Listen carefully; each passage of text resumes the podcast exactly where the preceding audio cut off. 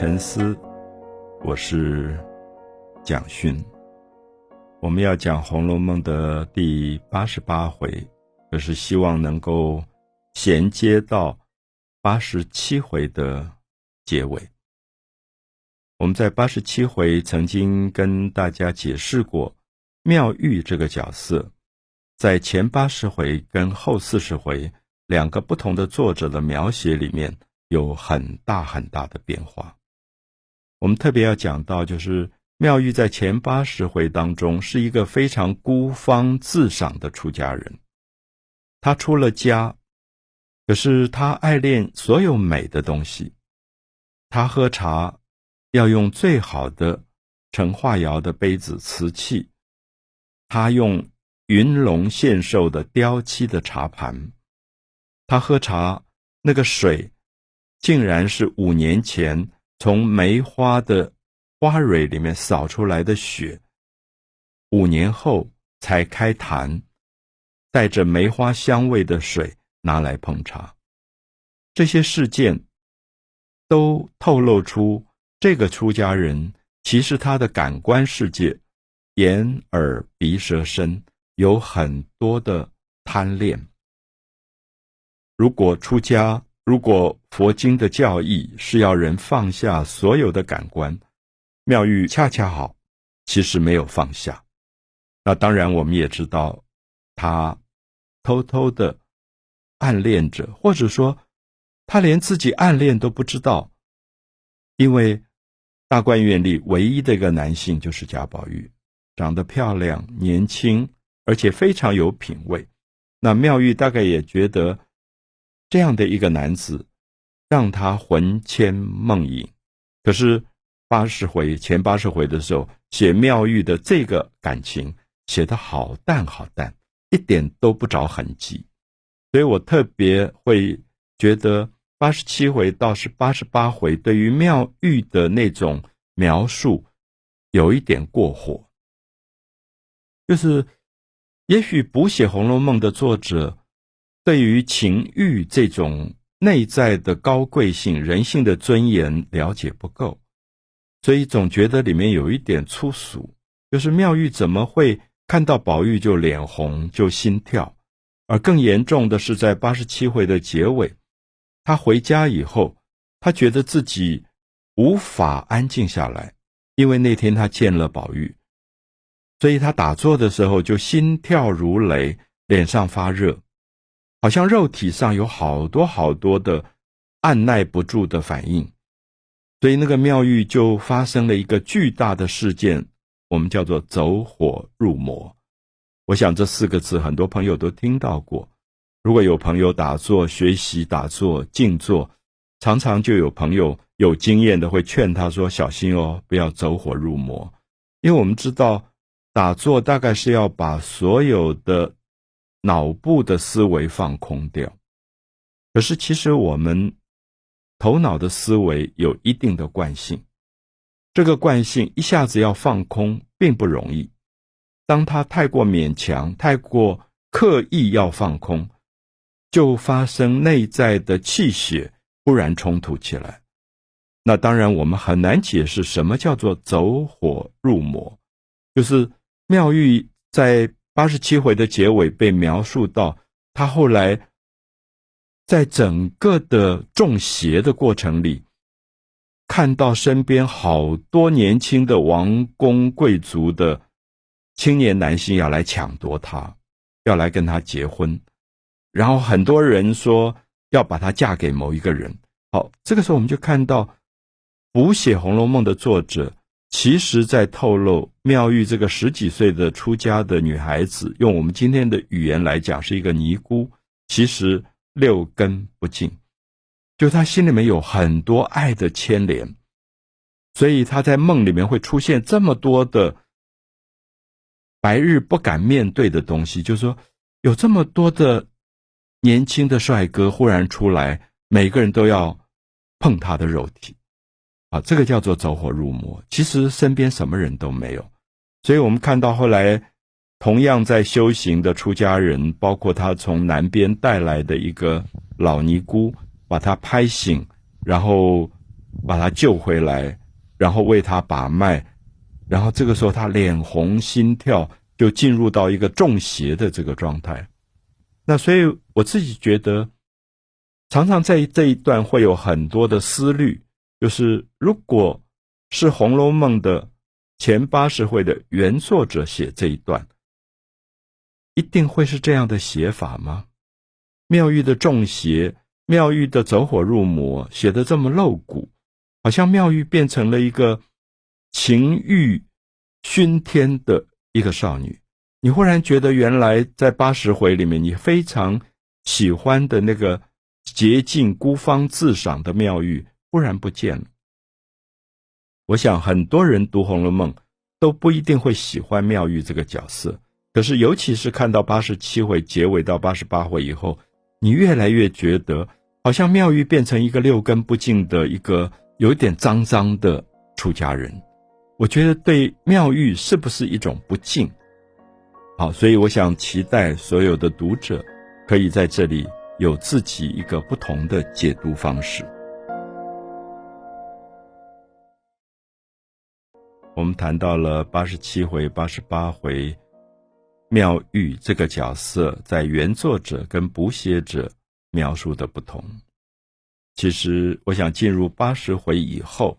我常常会提醒读者，特别要注意同一个人物。在前八十回跟后四十回的写法有很大很大的差距，其实连黛玉都有。所以像张爱玲这个作家，他是常常喜欢去对比《红楼梦》的原作跟补写之间的差距。那当然，张爱玲非常极端的不喜欢后四十回，他觉得补写的人文笔太差，对人性的了解太浅薄，所以很多的写法。都把前八十回很精彩的一个人物，好像有一点糟蹋了。那妙玉是其中一个比较明显的，在八十八回开始，我们就看到有一个人物，其实他是《红楼梦》里面一直在出场的，就是已经过了八十岁的贾母。那贾母过了八十岁，即将要过八十一岁的生日，所以。他身边的贴身助理丫头鸳鸯，啊，就去找一些人，啊，席春也去帮忙去找一些人，因为觉得老太太要过八十一岁的生日了，那也许了一个愿，希望能够施舍《金刚经》，那希望很多人都能够替他抄《金刚经》来做功德。所以我们就看到这个事情，就引带到宝玉后来从学校回来了，就去看贾母。可他的理由很好玩，他说：“啊，因为今天这个老师好像有他自己的事情，所以我们的课就停了。那只上了一半，老师就走了。那又讲到说，他手上好像拿了一盆很好的这个小笼子。”那我们知道以前人玩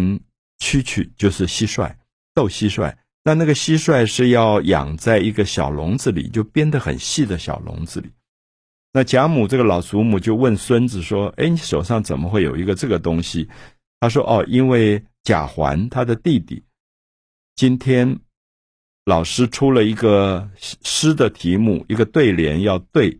那他不会做不出来，就有点像考试。”他不会做那个功课，所以宝玉好心就替他做了，就交差了，然后还得到老师的赞美，说：“哎，做的不错。”因为老师不知道是哥哥代笔的，所以贾环很感谢这个哥哥，觉得搞哥哥帮他做了枪手，作弊成功，所以就去买了一个蟋蟀的这种小笼子，然后里面养了蟋蟀，就送给哥哥，等于是有一点少年之间的玩具。一种馈赠，那宝玉觉得这个笼子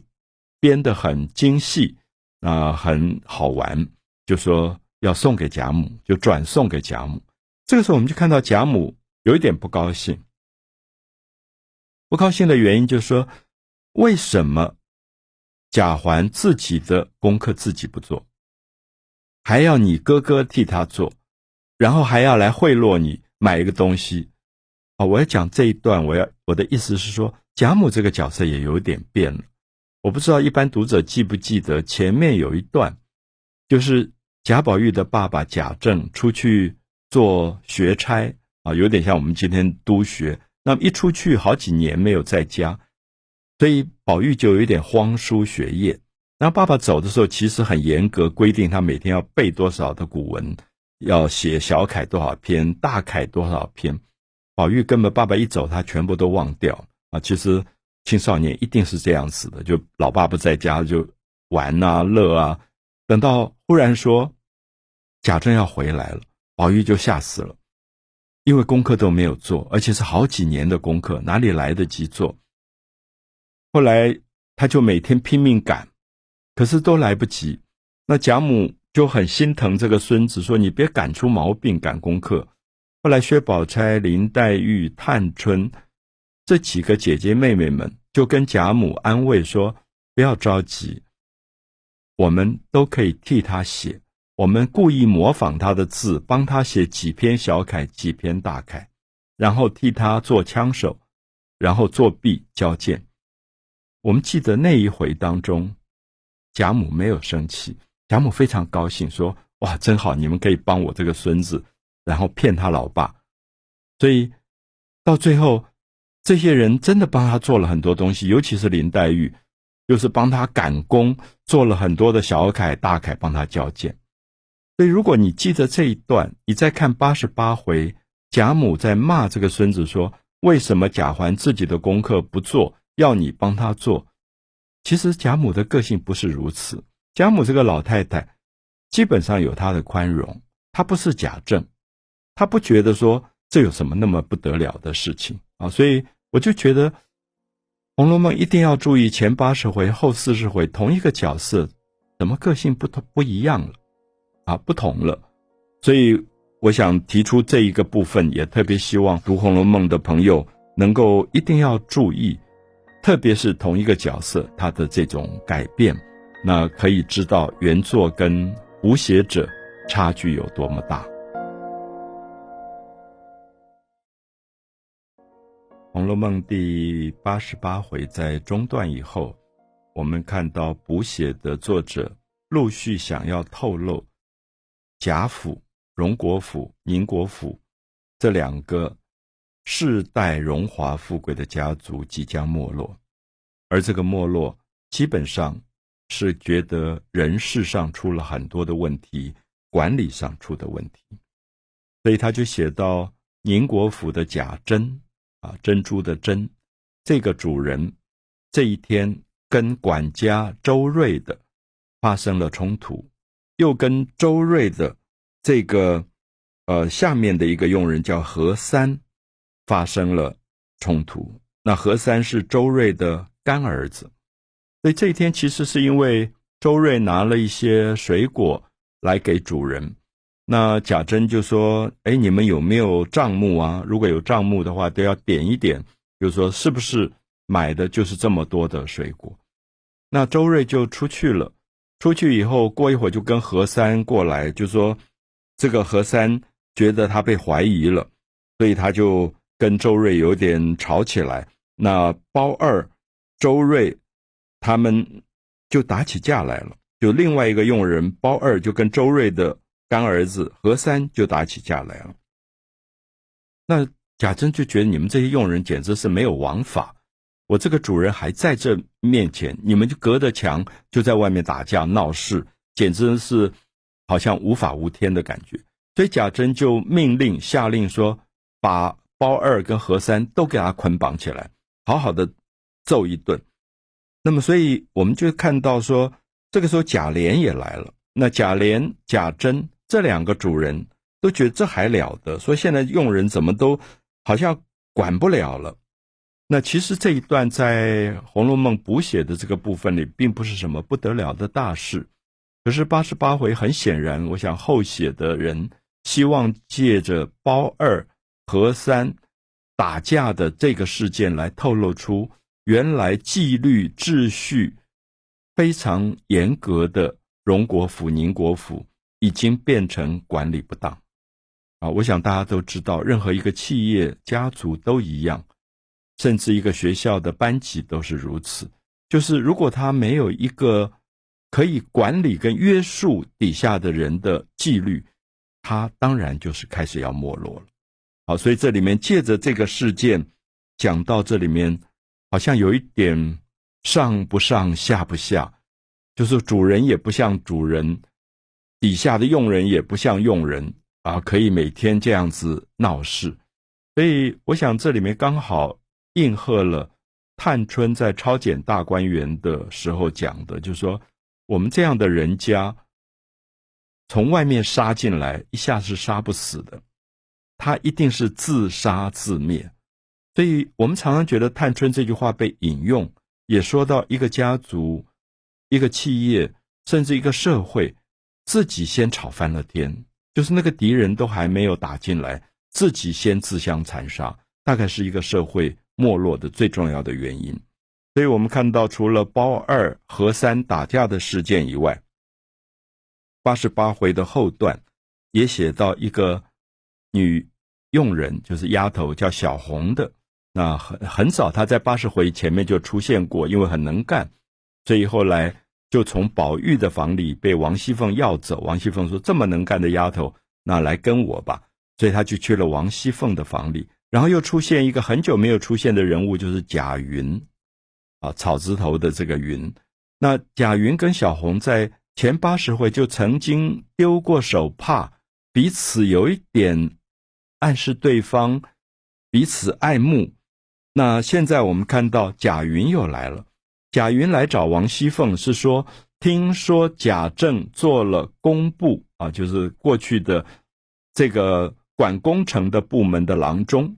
所以手上有很多的工程。所以贾云就有点像我们今天很熟悉的这种。啊，要去找 BOT 案子啊，想公部门拿到一点好处，油水说，啊，如果他是工部，他一定要盖桥梁、盖大巨蛋，所以这里面有很多的好处，就拜托王熙凤说，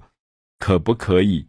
把其中的几个案子给我做，我可以从这里面得利。所以你看到这一段也会笑起来，因为好像古今中外蛮像的啊，就是说你一到包到公家的大工程案子，中间就有很多人。就会想要有油水，所以贾云就带了一些绣花的珍贵的纺织品来拜托王熙凤。那王熙凤就秉公处理，表示说：“我不能接受你这个贿赂，拿你这几个绣花的织品，然后我就把案子给你。他如果你可以做，我当然会交给你。”所以贾云就拿了这些绣花的东西，又出来，出来时候说：“啊，我拿两件送给小红，因为他一直很喜欢小红。”好，所以这些部分我们就看到，是《红楼梦》到了八十八回的时候，其实就感觉到，好像家族里出了好多的问题，